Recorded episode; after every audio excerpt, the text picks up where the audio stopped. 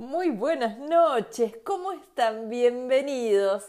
Mi nombre es Laura Andrea Subero y soy la conductora de este programa llamado Buenas Relaciones, aquí en este espacio de radio donde escuchás cosas buenas. Les doy la bienvenida a todos, muchísima gente pidiendo que llegue otro martes más a sus vidas. Estamos muy felices de compartir esta hora con ustedes. Y vamos a tratar y vamos a seguir charlando sobre los buenos amores en este espacio. Trabajamos muchísimo entre todos. De qué manera podemos construir relaciones más saludables, qué significa un buen amor y todo lo que hace al maravilloso mundo de las parejas, que es incansable y estar en constante movimiento. La semana pasada, y les recuerdo para todos los que siguen escribiendo, nuestras redes sociales, arroba RSC en Twitter, en Instagram, arroba lausubero. Como les decía, el martes pasado charlamos sobre el famoso ghosting y no querido ghosting, ¿no? Que lamentablemente es una nueva modalidad de los últimos años y es una forma de desaparecer de la vida de la otra persona sin avisar. Hoy nuestro columnista invitado Luisito Belenda en su tercer bloque nos trae un impecable caso de consultorio y nos cuenta cómo se empieza a generar esta huida sin previo aviso y sin aviso de la vida de alguien con la cual te estás vinculando, ¿sí? Una relación amorosa que muchas veces empieza a gestar, que lleva un tiempo, y otras veces que lleva mucho tiempo de, de vínculo, ¿no? Del modo que fuere y el tiempo que haya que estén en una relación, muchas personas deciden bloquear al otro, irse sin contarles, y Luis nos cuenta hoy todo el proceso de tener que aceptar que una relación se terminó sin saber por qué. Y todo lo que empieza a generar en las personas, ansiedad, angustia, preocupación al principio, ¿no? Y tener que duelar lo que no sabemos. También tenemos, por supuesto, nuestro segundo bloque hablando de sexualidad, porque cada vez tomamos más conciencia de que los buenos amores también tienen una vida sexual plena y también que para tenerla no necesariamente necesitamos estar en pareja. Si estás solo, sola, no te prives de disfrutar también de la sexualidad. Hoy vamos a hablar de muchísimas cosas que hacen a las relaciones de pareja, palabras que quizá ya les están sonando en la cabeza, ¿no? Tolerancia, compromiso, reciprocidad, responsabilidad, un toque de realidad que no viene nada mal, libertad, compatibilidad, no me digan que es poco y muchas cosas que hay que tener en cuenta a la hora de relacionarnos con otras personas, ¿no? ¿De qué forma pedimos al otro? Si, reclamamos o pedimos lo que necesitamos. Y muchos ingredientes que hacen a que un vínculo funcione en forma saludable. ¿Para qué? Para que nuestra vida con, con esa persona, el tiempo que estemos, habrá relaciones que duren más y otras menos, que nos quede un buen recuerdo, ¿sí? Que sean de crecimiento, pero no un crecimiento violento, que sea una relación que haya valido la pena en tu vida, ¿no? Y que podamos recordarla amorosamente. Y uno de los ingredientes que me suenan en este momento también, y como para nombrarlo en primer lugar, ustedes me dirán también para ustedes cuál es el más importante de todos los que vamos a trabajar hoy, en esta noche, aquí en RSC Radio, me suena mucho la responsabilidad. Bueno, eh, hablábamos de la responsabilidad afectiva, del cuidado a no lastimar, ¿no? que a la hora de empezar una relación, un vínculo con la otra persona o hablar simplemente por teléfono, tengo que tener el cuidado y la delicadeza de decirle a la otra persona si en algún momento sentí que eso ya no lo quería más en mi vida, bueno, mira, la verdad, eh, hasta acá llegamos, eh, fue lindo, etcétera. O no, o no fue lindo, no me gusta, lo que fuera, pero sí avisarle al otro, ¿no? Un poco lo que hablábamos la semana pasada y lo que va a hablar hoy Luis en el tercer bloque, pero la responsabilidad también que empieza por nosotros, ¿no? Porque no todo el tiempo es del otro. El otro tiene obviamente una parte también. Siempre habrá en la calle o en los vínculos, en las personas que vayas conociendo, personas de todo tipo, perversas, narcisistas, le hemos dedicado un programa a Narciso, manipuladoras, mezquinas o miserables de amor. Pero la pregunta que tenemos que hacernos, por supuesto, es cuál es nuestra vulnerabilidad para quedarnos con ellas o quedarnos atrapados en relaciones que no nos hacen bien, con personas que no nos aman bien, porque también los vínculos tóxicos aman. Lo que sucede es que no saben amar bien. Correrse del espacio de víctima, ¿para qué? Para permitirse pensar que es posible ocupar un lugar distinto también, tener un buen amor, porque vuelve a poner una opción en tus manos, que, que hay otra vida, que hay una forma saludable de vincularse y que sos capaz también de recibir y somos merecedores de un buen amor. Esto hay que tenerlo en cuenta, ¿no? Y es posible aprender también a amar bien, como les contaba, pero lo que habrá que desaprender lo que fue mal aprendido. Habrá que renunciar a ciertas cosas y aceptar otras. Habrá que tolerar la frustración y atravesar abismos, soledad y saber cortar relaciones. Para estar bien, lamentablemente a veces primero tenemos que pasarla mal para que para revisarnos, esta palabra, desaprender, desaprender lo que hemos aprendido que quizá los vínculos eran tortuosos, ¿no? O que si estábamos era suficiente porque el amor, la pasión y el erotismo se desvanece. Por supuesto que todo eso disminuye, lo que no tenemos que acostumbrarnos a que muera y dejarlo ahí porque porque la realidad también nos muestra otra cara, ¿no? Aprender que nadie va a llenar nuestro vacío, esa es la ilusión y eso ocurre durante un tiempo, ¿no? El enamoramiento, la famosa borrachera de los primeros meses. Pero más tarde, ¿qué pasa? Cuando la relación se va afianzando, habrá que evaluar si es lo que esperábamos, ¿no? Hay que hacer un balance, parar un cachito y revisar la relación. Una vez que empezamos a ver al otro, se nos empieza a, aflojar un cachito del enamoramiento, bueno, tenemos un poco más los pies en la tierra y la cabeza, los ojos menos nublados, empezar a, revisar y revisarnos nosotros, realmente si estamos en el lugar que queremos. Porque no podés estar con una persona por lo que imaginás del otro, ¿no? Eh, recuerden que charlábamos también en los programas anteriores de la idealización, ¿no? Eh, me pasé la vida llorando un amor porque no tenía nadie mientras mis amigas se ponían de novias, porque me enamoraba de los imposibles y terminaba sola, porque de más grande salía con hombres casados y realmente pensaba que se iban a separar, todas esas cosas que muchas veces las personas que están solas tratan de tapar estos vacíos y crearse una realidad que nunca va a llegar, porque quizá el otro, la otra persona, nunca nos dijo que se iba a separar, nunca nos dijo que quería construir un vínculo con nosotros. De todo eso y mucho más, así arrancamos esta noche de martes en buenas relaciones.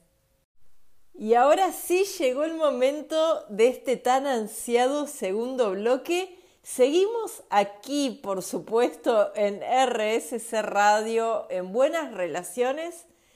Escuchá cosas buenas y también practicalas. Y estamos hablando muchísimo de sexualidad y poniéndola en práctica.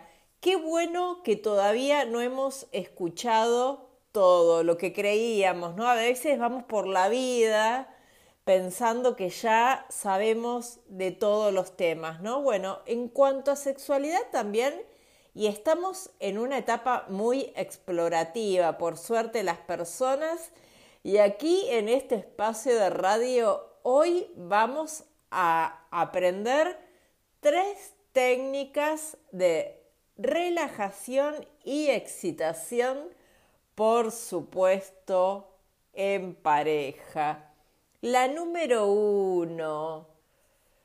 Uno de los miembros de la pareja se tiende desnudo, boca abajo y con los ojos cerrados. El lugar lo elegirán ustedes. El otro, también desnudo, en una postura cómoda y con los ojos cerrados. Empieza a acariciarle suavemente y placenteramente desde el cabello hasta los pies, por todo el cuerpo, desde arriba hasta abajo, pero no haciendo masajes, con la punta de los dedos desde el cabello hasta los pies, le recorres a él o a ella todo el cuerpo. Cuando la persona que está acariciando llega a los pies, la que está tendida se da vuelta y se repite el ejercicio por la parte de adelante. Desde los pies ahora hasta el cabello, exceptuando genitales y senos en las mujeres.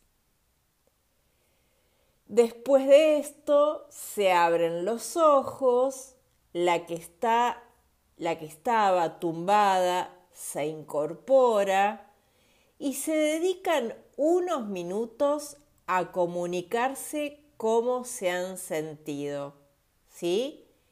Y ahora hacen el intercambio.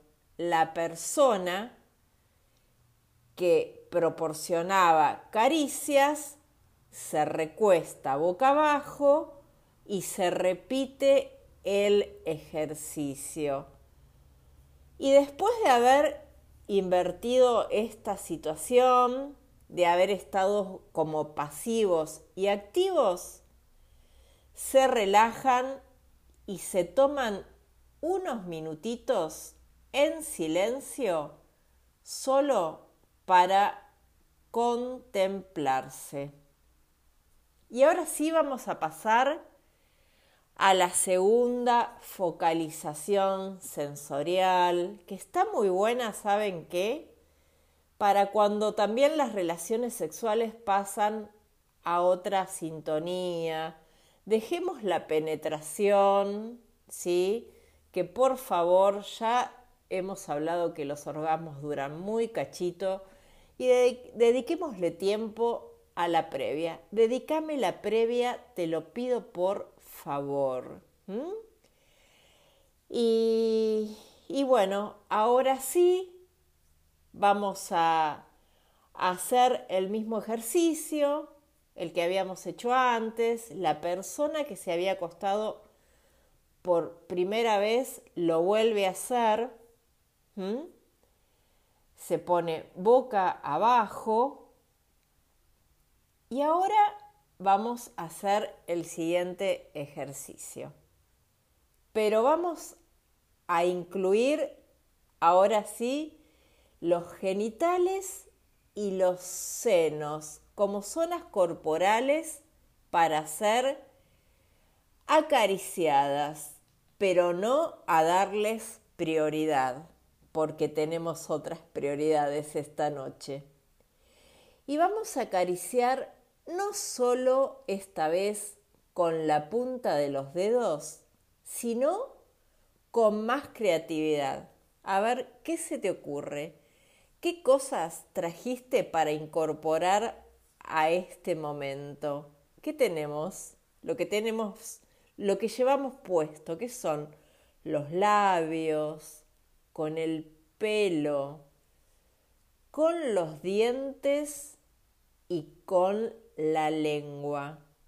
Recorres todo el cuerpo de ella o de él sin hacer foco necesariamente en los genitales, pero lo calentas todo, la calentas toda, de arriba abajo, de un lado y del otro. Y ahora te toca a vos, por supuesto, porque todo el que da recibe. Estamos hablando de vínculos sanos y también en la sexualidad nos vamos a manejar con la reciprocidad.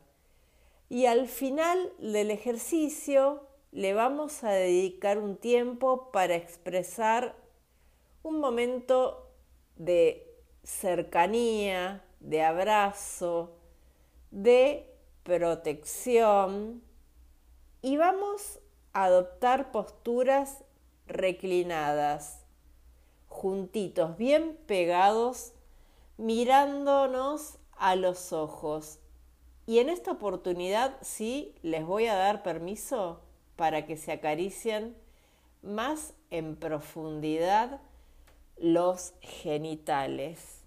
Al final, si una de las personas está muy, pero muy excitada y con deseos de llegar al orgasmo, se puede pedir permiso y solicitar al otro miembro de la pareja, ¿qué cosa? Hemos aprendido mucho aquí. Masturbame, por favor. Si los dos están muy, pero muy excitados, se pueden masturbar mutuamente. Si el otro no está excitado, y no le apetece, entonces vamos a masturbar los dos a una persona sola. Tenemos cuatro manos. ¿Qué tal? Durante este ejercicio no está permitido hablar a menos que la actividad del otro esté provocando rechazo, fastidio, o dolor. Vamos a dejarnos llevar por lo sensorial y a calentar el cuerpo y empezar a hablar de sexualidad también que no necesariamente tiene que ver con la genitalidad y con la penetración. Recuerden que dijimos que el orgasmo masculino dura 8 segundos y el femenino 18. Hagamos que el resto de los días y de las horas también valgan la pena. Hola, ¿qué tal? Muy buenas noches. ¿Cómo les va, queridas y queridos oyentes de Buenas Relaciones? El programa de Laura Subero. Llegó el momento de esta columna intitulada El difícil arte de amarte. Mi nombre es Luis Belenda y hoy les traigo la respuesta a uno de los mayores dilemas de la existencia. ¿eh? ¿Por qué desapareció? ¿Por qué esa persona se borró de mi vida y nunca más supe nada? ¿Qué pasó? O sea, no fue que te llamó para avisarte que se iba de viaje, que estaba confundido, confundida, que tenía un problema que no podía resolver, que no iba más, que nos tomamos un tiempo, no, no, simplemente te, dio un beso y te dijo, después hablamos. Pero eso no ocurrió jamás. Es lo que le pasó a Gabriela. Gabriela llegó muy angustiada al consultorio porque no sabía nada de Javier. Hacía dos meses se habían conocido en un boliche. Se gustaron, salieron, comenzaron a vincularse día por medio, después a diario, se extrañaban, tenían ganas de verse, cuando se veían, se comían el uno al otro, todo era adrenalina y mucha pasión. Ella eh, tenía un velero que había heredado de su papá y que usaba con sus amigas y amigos más queridos. Y un día, eh, ya después de dos meses de estar saliendo con Javier, ya lo estaba conociendo y se estaban encariñando mucho, la verdad, ¿no? Y bueno, lo invitó Gabriel, lo invitó a probar el velero. ¿Y saben qué? Se escaparon. Un fin de semana a Uruguay, la pasaron re bien, eh, se divirtieron un montón. Fue un viaje maravilloso, maravilloso, lleno de romance y de aventura. Y bueno, después volvieron, se despidieron en el puerto, cada uno agarró su auto y él dijo, avísame cuando llegues a tu casa. Esa noche entonces ella le avisó, le mandó un mensajito, llegué bien, y él le mandó un corazoncito. Y así termina la historia de Gabriela y Javier. Fin. ¿A, qué? ¿Vos querés que siga contándote? No, es que no hay nada más que contar. Ya está, ahí se terminó todo. Ah, vos querés saber cómo sigue. No, es que no sigue, no, no, ya está, ahí terminó la historia. Bueno, esto mismo que vos sentís, viste que a esta historia le falta un cacho, es lo mismo que sentía Gabriela. Porque al día siguiente le escribió y, él le clavó el visto, pero no respondió. Al rato, ella le volvió a escribir, le preguntó si estaba bien y él le clavó el visto, pero no respondió. Varias horas más tarde, Gabriela, desde el trabajo, lo llamó, pero él no atendió. Entonces ella le volvió a escribir, le dijo que estaba preocupada y él le clavó el visto, pero no respondió. Esa noche, Gabriela ya estaba con un alto nivel de angustia. Vio que él se conectaba y le mandó mensajes por redes sociales, pero él no le contestó. Esa misma noche lo llamó tres veces, pero fue el mismo resultado. Imagínense esa noche cómo fue para Gabriela, ¿no? Casi no pudo dormir. Y así pasaron dos días más de mensajitos, de llamadas, de angustia, de no saber nada, de no poder conciliar el sueño, siempre con el mismo resultado. Entonces Gabriela tomó la determinación de ir a su casa y tocarle el timbre. Pero ¿sabes qué? Nadie respondió. Esa misma noche fue bloqueada eh, del chat a la vez que Javier desaparecía de todas las redes sociales, al menos para ella. Ya Javier era un fantasma. Gabriela había sido víctima del ghosting, eh, que la palabra ghosting proviene de la palabra ghost, es inglés y significa fantasma. Y es una práctica que sucede más de lo que se imagina. Gabriela llegó al consultorio rota, quebrada, y al mismo tiempo vacía. Vacía porque no tenía explicación, vacía sin entender, sin saber lo que pasó o lo que no pasó, pero todavía convencida de que algo malo le había pasado a Javier. Esto es lo que pasa cuando no reconocemos a la otra persona. El Javier con el que había pasado el fin de semana, hace unos días, en el velero, no podía ser este mismo que la ignoraba y la bloqueaba. Eran irreconciliables. Evidentemente algo malo le tendría que haber pasado, algo que explicara este comportamiento. ¿Qué pasó? Ahí volvemos a la pregunta inicial. ¿Qué es lo que pasó? Y la respuesta no tiene que, no tiene que ver con que lo habían secuestrado, eh, ni que tenía múltiples personalidades, ni que algo o alguna situación lo obligaba a no responderle. Simplemente Javier la rechazaba ya no quería estar con ella. Y así, como quien tira a la basura algo que ya no le sirve, había decidido deshacerse de Gabriela una vez usada y disfrutada. Las personas que atraviesan estas situaciones tan estresantes y dolorosas experimentan una gama encontrada de sentimientos. Eh, como les dije, lo primero es pensar que algo malo le pasó, la preocupación, la angustia, la angustia porque al otro le esté pasando algo malo y no poder hacer nada. Luego viene la incredulidad, la resistencia a aceptar lo que en realidad está ocurriendo, ¿eh? que fuiste abandonada, que fuiste abandonado, como esos perros que llevan de paseo para que no vuelvan nunca más. Entonces, cuando lográs darte cuenta de eso, viene la pena, la humillación, la bronca y el enojo. Preponerse de este golpe lleva tiempo, porque la autoestima resulta dañada, la confianza en los demás también. el extrañar al otro y al mismo tiempo detestarlo es una mezcla de sentimientos que duele mucho, porque no había habido pelea, ¿entienden? Lo único que ella podía recordar de Javier era su amabilidad, su sonrisa, sus besos, sus caricias, su dulzura. No había recuerdos feos de los cuales agarrarse para duelar esto que no fue. Entonces es más parecido a una muerte que a una separación. Siempre hablamos de responsabilidad afectiva, ¿no? Este concepto del cual hoy se escucha tanto hablar, eh, la responsabilidad que tenemos sobre la otra persona. Si Javier hubiera entendido esto, hubiera podido decir adiós o no quiero estar más contigo, con vos, o gracias pero no. ¿eh?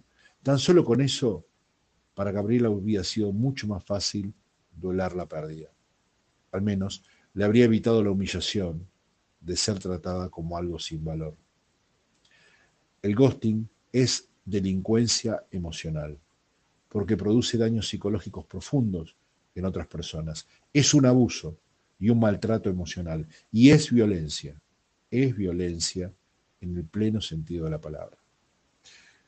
Lo primero que debemos hacer frente a esto es poder identificar al abusador como lo que es. ¿sí? Lleva un tiempo, como le pasó a Gabriela. Primero lo justificaba, primero decía, no, le tiene que haber pasado algo, no puede ser, Javier no es así, sí, pero con el tiempo pudo reconocerlo. Ese momento llega tarde o temprano. Después, lo que debemos hacer es poder darnos cuenta que no tenemos culpa de esto, no nos merecemos este maltrato. ¿eh?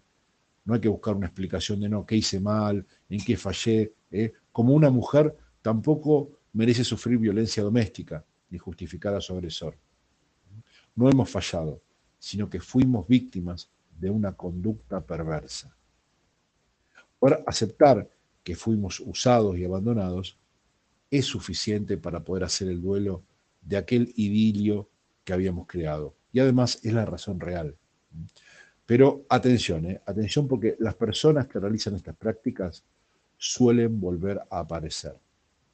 Un día podrían llamarte de nuevo, ¿no? tratando de excusarse, diciendo que estaban confundidas, que había causa de fuerza mayor que es muy difícil de explicar, y bla, bla, bla.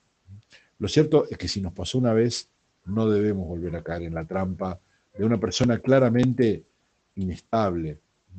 Debemos preservarnos. Ahora nos toca a nosotros ¿eh? bloquearla y desaparecer. No necesitamos a alguien así en nuestra vida. Y si estás pensando en vengarte, te diría que ni pierdas el tiempo. No gastes energía en eso. La mejor forma es irte bien lejos de él o de ella. Es cuidarte. Eh, esto es autocuidado, es amor propio, es bienestar, es salud, es recuperar la armonía y poder ser feliz. Y una tarde, mientras Gabriela soltaba las amarras de su velero, le llegó un mensaje de Javier. Hola, ¿cómo estás? La había desbloqueado. Gabriela, ¿saben lo que hizo? Se sacó una selfie con sus amigas riendo y mostrando sus manitos en señal de adiós, de chau, de despedida. Le mandó esa selfie y luego lo bloqueó. Ahora sí. Fin. Estás pensando, pasando por algo parecido eh, a lo que pasó Gabriela, o si te se pasó que actuaste, hiciste algo como Javier, ¿no? Este, porque te acobardaste, porque no sabías cómo encararla a la otra persona, porque no querías ver sufrir al otro, pensaste que esta manera era más fácil, pero ahora te das cuenta que no, que le causaste más dolor con tu actitud y te das cuenta que tal vez actuaste mal, sabes que tanto unos y otros, siempre podemos salir adelante y siempre podemos intentar ser mejor de lo que somos. Y un espacio de escucha con un consultor psicológico pueden ayudarte en eso. Pueden seguirme en redes sociales, arroba Luis Belenda y en mi canal de YouTube, Un poco de mí. Hasta la próxima. Chao. Y lo escuchamos a él, a Luisito Belenda, en el difícil arte de amarte, ¿no? Hablando hoy de ghosting, un tema que trajimos ya la semana pasada, que lamentablemente, como contábamos, es una nueva manera de vincularnos y de cortar relaciones, irse de la vida de alguien sin avisar. Lamentablemente le tuvieron que poner un nombre a esta conducta. ¿Por qué? Porque existe y muchísimo, ¿no? Y esto que contaba Luis de manera impecable, cómo se empieza a gestar, ¿no? ¿Qué cosas tenemos que ir como empezando a tomar nota y a apuntar cuando estamos en una relación con alguien, no importa el tiempo que llevemos en ella, ¿no? Que siempre la otra persona empieza a, dar pistas, ¿no? Lo que sucede que, como decíamos, que el enamoramiento no nos deja verlas, ¿no? Cerramos los ojos, vemos corazones, pajaritos y muchísimo amor, pero también hay que tener los pies en la tierra lo más que podamos. Y el interesante camino y, y, duro camino también de acompañar a una persona que fue víctima porque el ghosting es una forma de violencia y está buenísimo que le empecemos a poner nombre a las cosas, ¿no? Que esta persona tiene que empezar a hacer un duelo con qué? Con lo que no tiene, no tiene información.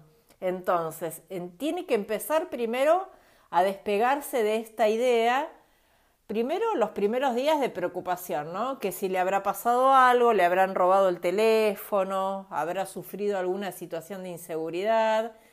Como decíamos, es para pocos tener la cabeza fría, poner la cabeza dentro del freezer en ese momento y pensar que no, que realmente pasó algo así, al principio es, complicado y la persona que fue dejada, entre comillas, sin avisar, empieza a preocuparse, a llamar a amigos, a conocidos de, de, esa persona con la cual tenía una relación. Había una persona en mi vida y desapareció, ¿no? Y esto que nos contaba Luis de, del velero, el velero que se hundió, que no llegó a un puerto seguro, las ilusiones y sobre todo la, la desdicha de haberle abierto el corazón a una persona y que la otra persona literalmente lo rompa y gratuitamente lo rompa, ¿no? Que no hay nada que podamos evitar a la hora de, de culminar una relación que la otra persona sufra, pero lo que sí podemos evitar es irnos de la vida de alguien sin avisar, creernos que somos los dueños de, de, la otra persona y entonces de ese modo empezar a actuar así, ¿no? Haciendo con ella, con él o con ella, con esa persona, lo que querramos. Por ejemplo, no avisarle que la relación no iba más. No es un detalle. Las personas que sufren ghosting llegan con, una herida extra y después siguen la vida también en futuras relaciones donde les, les cuesta empezar a confiar, se levantan todos los días quizá los primeros tiempos a ver si la foto del otro todavía está en WhatsApp, ¿no? Porque queda una herida muy complicada. Así que interesantísimo. Muchísimas gracias, Luisito Belenda, porque nos explicaste de manera maravillosa qué es, de qué se trata y qué consecuencias trae también en la vida de alguien. A parar las antenitas, las orejitas, como hacen los niños en el jardín, que a pesar de que están jugando, a veces no se olvidan que hay un mundo alrededor. Y hoy seguimos hablando de los condimentos que tienen que tener las relaciones para que sean para que sean lindas, para que sean recordemos que dijimos que también los buenos amores no están todo el tiempo en la montaña rusa. Para nada, porque nadie sobreviviría a, a semejante estrés, ¿no? Son relaciones más, chatas, pero eh, en cuanto a continuidad, ¿sí? No es que todos los días pasan cosas nuevas, pero son relaciones con muchísimos condimentos que están buenísimos, Lo que sucede es que se vive con más normalidad todo. Habíamos hablado de la responsabilidad en el primer bloque y de la realidad y ahora vamos a hablar de la reciprocidad, ¿sí? Porque lo dijimos hasta el hartazgo y lo vamos, no nos vamos a cansar de, repetirlo porque trabajamos para el bienestar de las personas, entonces intentamos que, que se tome conciencia para tratar de pasarla lo mejor posible. El buen amor es generoso, empático, pero tiene que haber sí o sí reciprocidad, porque si no, ¿sabes qué pasa? Te vacía. Si vos empezás a darle al otro, a la otra persona, todo, amor, cuidado, tiempo, etcétera, etcétera, etcétera, y no vuelve, aunque, sea, aunque no sean los mismos porcentajes en todo, ¿qué pasa? Se te empieza a vaciar la caja. La caja de ahorros se te va secando y cuando queda vacía ahí empiezan los problemas serios, ¿no? De las personas que llegan al consultorio con las cajas amorosas vacías. Las relaciones de dependencia emocional patológicas son asimétricas. ¿eh? Y es eso esto no es casualidad. Cuando una persona se siente desvalorizada y perdida, ve en el otro su salvación, lo idealiza y entrega todo a cambio de nada. Y esto empieza a pasar la, la simetría donde uno da más que el otro y hay asimetría de poder, porque las relaciones de pareja les cuento que tienen que ser simétricas. Si esto no sucede, empieza a pasar esto, que hay un otro dispuesto a dar todo. El buen amor es recíproco, ambos dan y reciben, ¿sí? Y se van enriqueciendo del otro, retroalimentando. No es un amor que crece en detrimento del otro, sino que lo hace gracias a la otra persona, ¿no? Lo primero que se desprende del concepto de reciprocidad parece obvio, ¿no? Para poder dar hay que tener algo para dar, no tengo que tener algo dentro de esa caja. Las personas que sienten un vacío de sí mismas ofrecen mucho, pero no es genuino, no lo hacen por la felicidad de dar, sino por el miedo a ser abandonadas. Y estar habitando de ti mismo te permite dar, ¿sí? Porque puedes dar sin esperar necesariamente, ¿sí? Ocurre lo mismo que decíamos sobre el apego infantil en los niños. ¿Se acuerdan que habíamos charlado sobre los distintos tipos de apego, ¿no? Si hay un buen amor, si se sienten seguros, se puede alejar de sus cuidadores y figuras de apego, los adultos que están en relaciones de seguridad y confianza saben que no necesitan del otro para sobrevivir. Por eso eligen estar con la otra persona y lo que dan es genuino, porque lo dan sin miedo. Además se valoran lo suficiente como para irse de una relación que ya no les hace bien o que están sintiendo que no es amor. Y llegamos al último bloque de buenas relaciones y les quiero recordar nuestras redes sociales, arroba RSC en Twitter, en Instagram, arroba lausubero. Y para todos los que escribieron preguntando dónde pueden volver a escuchar ese programa que se perdieron, recuerden que toda la programación se va a Spotify. ¿Por qué? porque aquí nada se pierde, todo se transforma. Además, no olviden que esta radio transmite la mejor música las 24 horas del día. Cuando estás tomando un café a solas, cuando estás charlando con una amiga, en la oficina, cuando estás en una cita, en tu casa, preparándole la comida a tu pareja o cocinando de a dos, no dejen de escuchar la maravillosa música de esta radio.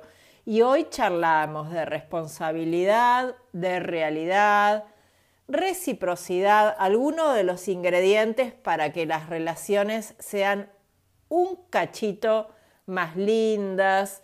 Y ahora le llegó el turno también a la libertad, otro condimento, porque no hay posibilidad de que un amor sea saludable si no es libre. ¿sí? La libertad, por supuesto, que no implica que cada uno pueda hacer lo que se le dé la gana aún en detrimento del otro, sino que hay que la hay para establecer los acuerdos, ¿no?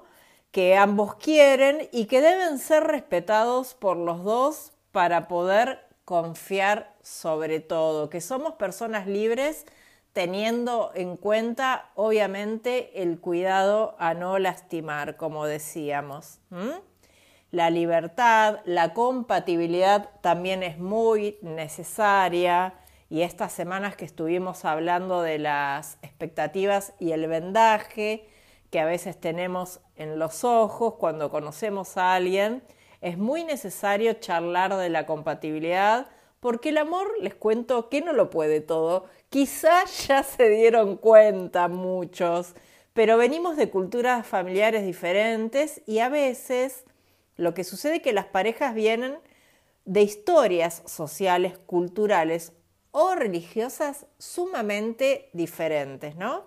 Concepciones sobre la mujer, cuestiones de poder, ni que hablar el manejo del dinero, ideologías quizá muy marcadas, incompatibles a la hora de hacer una pareja y también de criar hijos, ¿no? Y no siempre estas diferencias se pueden superar. El enamoramiento nos hace creer que podemos con todo, que todo es posible, pero en algunos casos no se puede luchar contra la incompatibilidad que termina, les quiero contar, en cuestiones irreconciliables la mayoría de las veces, ¿no? Cada pareja irá viendo hasta dónde puede negociar con la otra persona. Lo que jamás habrá que perder es el respeto y la dignidad para saber que estarás también dispuesto a hacer. Recuerden que lo único que no se negocia en un vínculo sano son cosas que tienen que ver con nuestros valores. Y hablando de amor y de amores, el amor de las relaciones imposibles, solemos identificar a Eros con el amor como si fuera la única forma de amor posible. Todas las otras maneras parecen deslucidas a su lado. Sin embargo, las personas que viven romances apasionados y conflictivos sueñan con una felicidad que se les presenta esquiva, no se sienten totalmente satisfechas cuando la relación se estabiliza. ¿A qué tipo de relaciones nos estamos refiriendo? A las relaciones imposibles, con personas que no están disponibles de alguna de las maneras en que alguien puede no estarlo. Una persona puede no estar presente porque tiene otra relación, porque se ama demasiado a sí misma, porque sufre de alguna adicción y su romance es con la sustancia o simplemente porque no tiene el grado de compromiso necesario para poder amar e involucrarse con la emocionalidad del otro. Estas relaciones son siempre dolorosas. No hay manera de que no lo sean. Es muy difícil que no te afecte sentirte invisible para el otro, no sentir su compañía, sus intereses por las situaciones o personas de tu vida, su falta de sensibilidad frente a tus problemas o su estado ausente aun cuando está a tu lado. Las personas que sufren de dependencia emocional, no obstante, permanecen en estas relaciones. Esperan, esperan el milagro de que una mañana el otro se transforme en la persona con la que soñaron. De más está decir que ello no va a suceder. Pero a veces ocurre algo más curioso aún. En algunas situaciones, estas relaciones pueden llegar al lugar de apariencia deseado. Quien está casado se separó, consiguió trabajo, dejó de beber o decidió que la convivencia era una buena opción. La primera reacción es la euforia. Lo que parecía anhelado por tanto tiempo finalmente se concreta. Pero la felicidad esperada no llega. Vemos que hay una ausencia de felicidad allí donde creíamos que iba a existir. Y esto sí fue todo por hoy. Les quiero recordar que nos volvemos a encontrar la próxima semana, el próximo martes a las 22 horas, aquí en este espacio de RSC Radio, en buenas relaciones. Sean felices.